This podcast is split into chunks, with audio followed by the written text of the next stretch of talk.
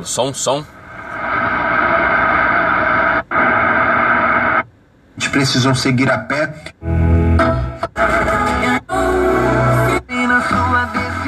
Agora! Agora foi, hein?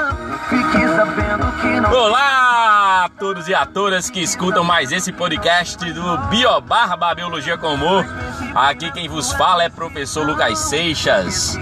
Como é que vocês estão? Espero que todos estejam bem. Então vamos lá, qual é a nossa conversa de hoje? Nossa conversa de hoje é sobre ciência e educação.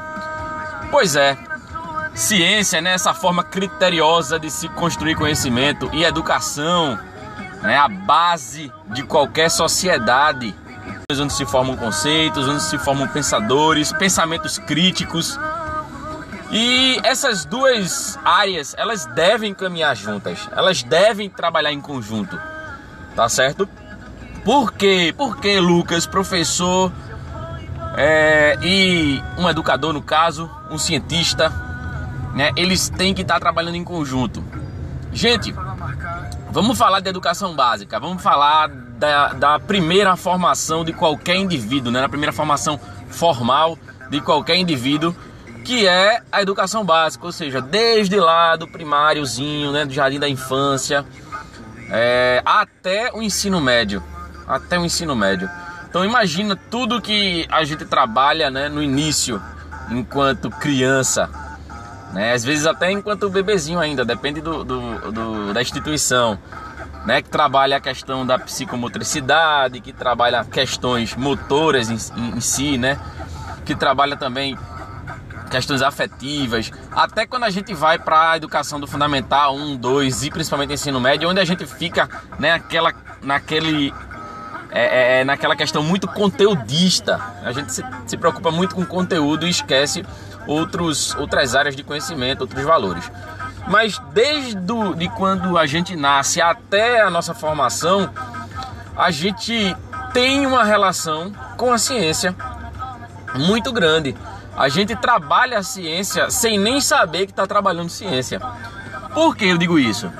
Porque para a gente, né, enquanto professor, e eu me coloco nessa situação, trabalhar com os alunos, trabalhar com os discentes, quaisquer conteúdos, esses conteúdos eles se iniciaram, esses conteúdos eles foram elaborados, construídos a partir da ciência, a partir de alguma pesquisa, a partir de, de alguma teoria que aí obviamente sofre mudanças ao longo do tempo, mas que hoje pode ser trabalhado na educação básica. Então, tudo e absolutamente tudo que hoje é trabalhado na educação básica é trabalhado ou foi trabalhado, né, bem amplamente, de maneira aprofundada também na ciência. Então, como é que eu vou separar ciência da educação? Não tem como a criança em si, ela nasce curiosa. A criança em si, ela é um indivíduo por si só curioso. Ele se pergunta o porquê.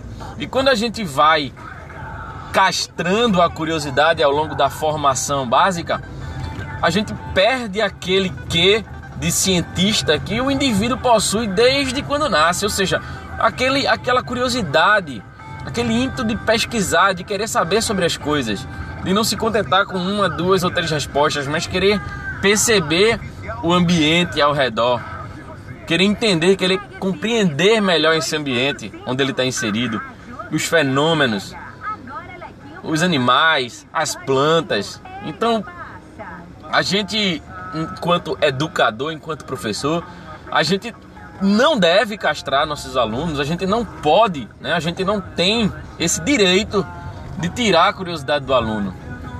A educação e a ciência elas estão ligadas desde sempre, desde o começo da formação do indivíduo até enquanto ele pelo menos estiver inserido em alguma sociedade. Você não pode desvincular a sociedade de, de, da educação em si.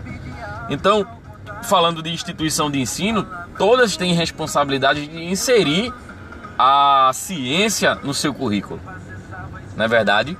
todas devem ter essa capacidade de dar a oportunidade do aluno de estar, tá, enquanto toda a sua formação básica está acontecendo, ter esse contato com a ciência, de estar tá proporcionando esse contato com a ciência.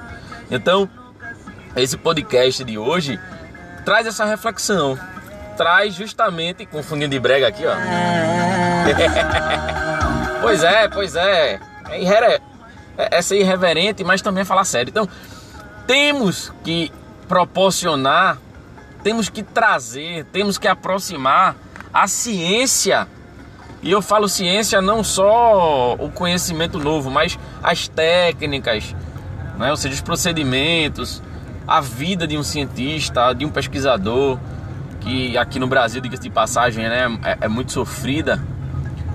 Em outros países isso é bem mais valorizado, muito mais valorizado.